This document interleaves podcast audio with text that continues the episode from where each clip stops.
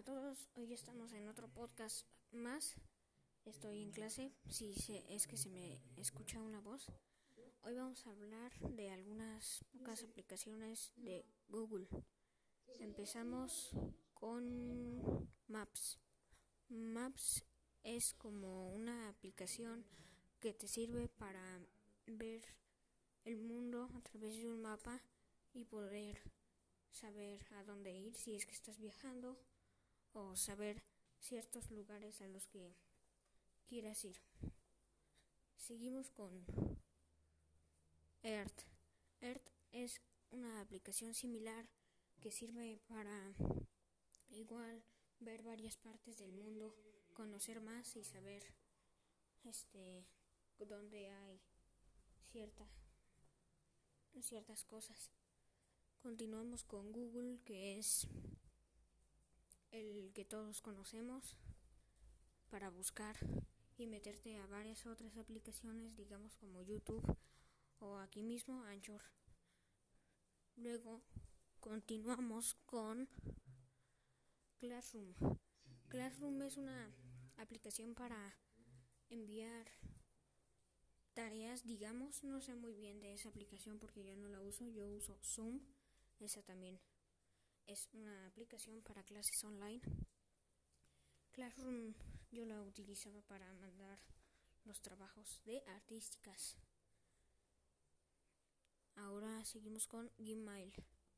En Gmail te llegan correos así como de seguridad para tu dispositivo.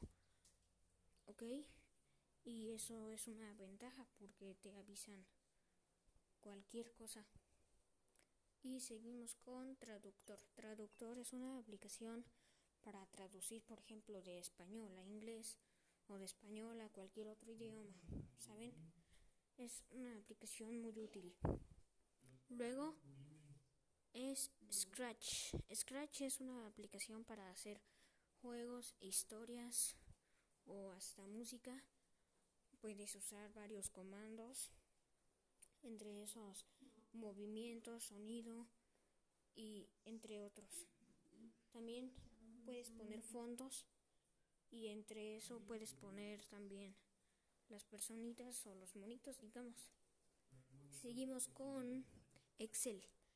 Excel es una aplicación para para hacer trabajos.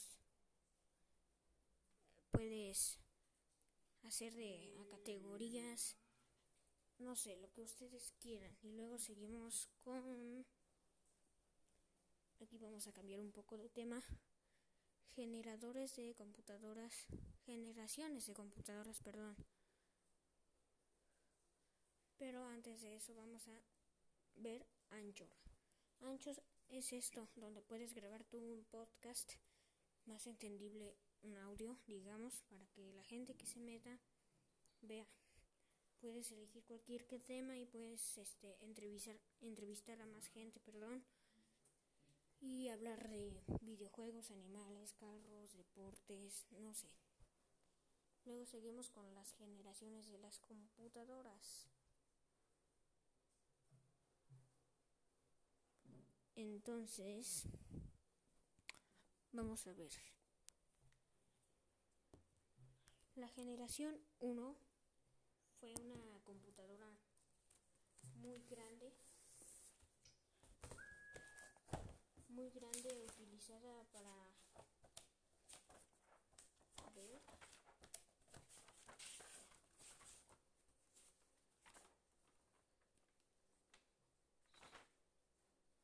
Primera generación. Usaba tubos de vacío. Usaba tarjetas, graduaban datos en cilindro, guardaban datos, perdón, en cilindros magnéticos. Se alisaban, realizaban operaciones básicas así como la suma, la resta, la multiplicación, ¿no? Usaban lenguaje máquina, o sea, más entendible, un lenguaje que usaba puro número.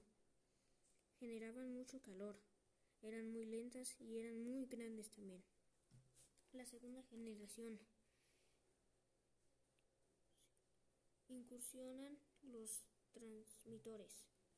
Usaban pequeños anillos magnéticos para almacenar información. Se usaban para control para controlar al tráfico aéreo y ascensos. Se usaba lenguaje de programación